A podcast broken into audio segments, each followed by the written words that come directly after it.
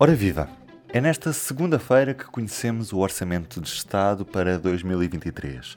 A primeira versão é entregue na Assembleia da República e, tendo em conta a configuração que resultou das últimas eleições de janeiro deste ano, o orçamento tem aprovação garantida por parte do Partido Socialista, que tem maioria absoluta na Assembleia da República.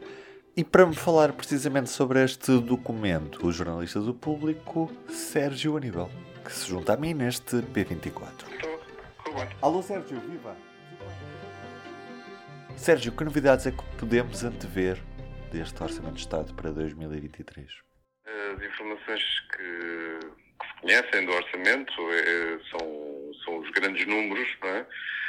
Uh, e são algumas medidas uh, que condicionam os números do orçamento, como a proposta de, de aumentos salariais para a função pública, uh, e, outras. Uh, e os grandes números o que mostram é um, um orçamento que assume um abrandamento da atividade económica, mas que mesmo assim mantém um ritmo forte de redução do, do déficit é, é, é, será um, é um orçamento que é feito numa conjuntura muito incerta e, portanto, contém muitos riscos. É? Uhum. Contém muitos riscos de, de poder não chegar-se ao fim do ano e, e, as contas não, não acertarem com aquilo que está agora a ser programado. O governo prevê um crescimento de 1,3% da economia. Então, pode-se dizer que, que é uma previsão eh, prudente, em que aponta para um abrandamento da atividade económica, só que eh, estamos num cenário em que uma recessão na Europa pode estar a caminho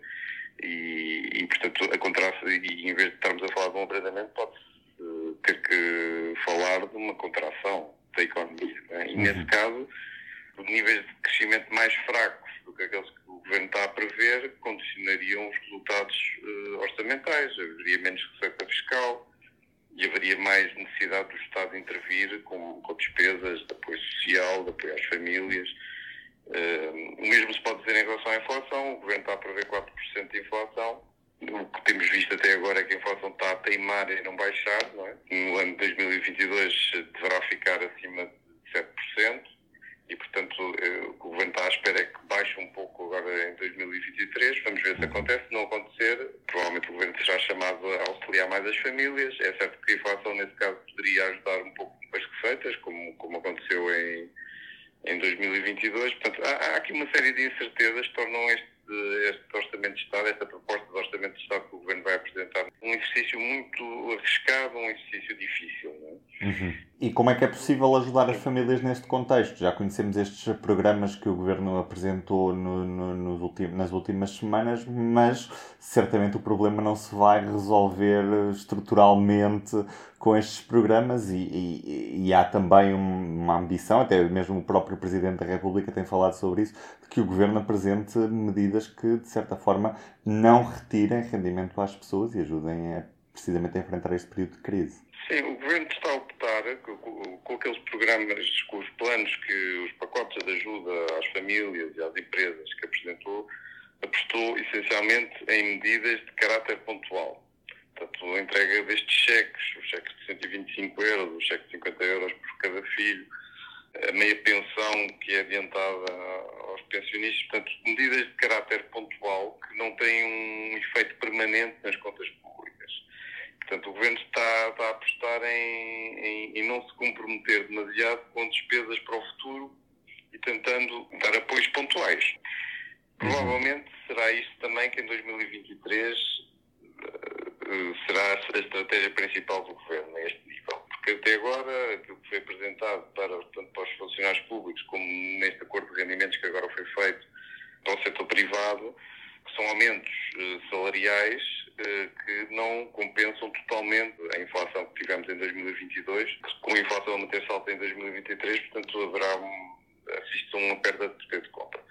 Que capacidade é que o Governo terá e que vontade é que terá de, ao longo de 2023 voltar a repetir pontualmente eh, pacotes de ajuda semelhantes ao, aos, aos que eh, tomou agora em setembro, eh, teremos, dependerá certamente muito do, do, do, que está a acontecer à economia, eh, dependerá do que está a acontecer ao orçamento, se, se, se, os, se os, objetivos orçamentais estão a derrapar muito e o Governo vai ter que decidir uh, nessa fase o que é que, em, em, que medida é que tem capacidade para continuar a dar aqueles apoios pontuais que uhum. o de setembro foi claramente insuficiente para compensar todo o efeito da inflação. É?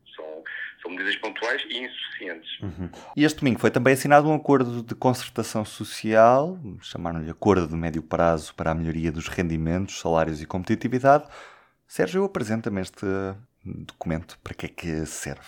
Este acordo, essencialmente, assim, em linhas gerais, é um acordo em que se define uh, de que forma é que se partilha os custos desta, desta crise, por um lado, nesta crise de finanças, como é que se partilha pelo Estado, pelas empresas e pelas famílias e, e tenta abrir a porta para uma estabilidade de políticas salariais e, e das empresas ao longo de quatro anos. Portanto, o que ficou definido foi, por um lado, quanto é que as empresas estão dispostas a dar de aumentos salariais para os seus trabalhadores, e depois, por outro lado, quanto é que o Estado está disposto a compensar as empresas por isso?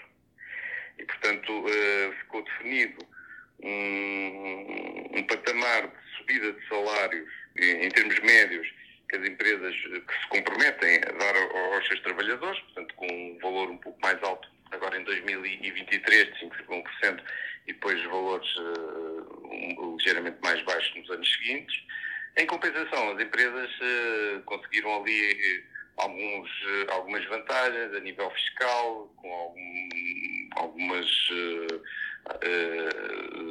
reduções a nível de IRC pontuais, não redução da taxa generalizada para as empresas, mas compensações que levaram realmente as confederações a aceitar, portanto, consideraram suficiente isso.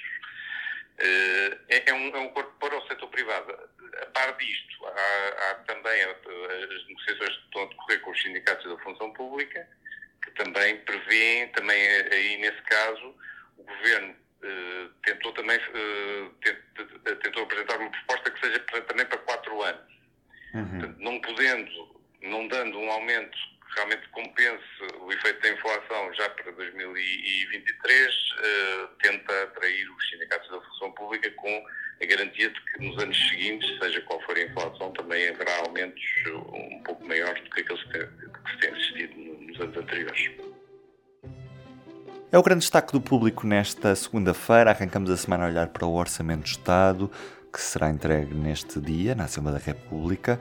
Depois partiremos para a análise sempre em público.pt, nas nossas redes sociais e também na edição impressa. Eu sou o Ruben Martins, desejo-lhe uma boa semana. Até amanhã. O público fica no ouvido.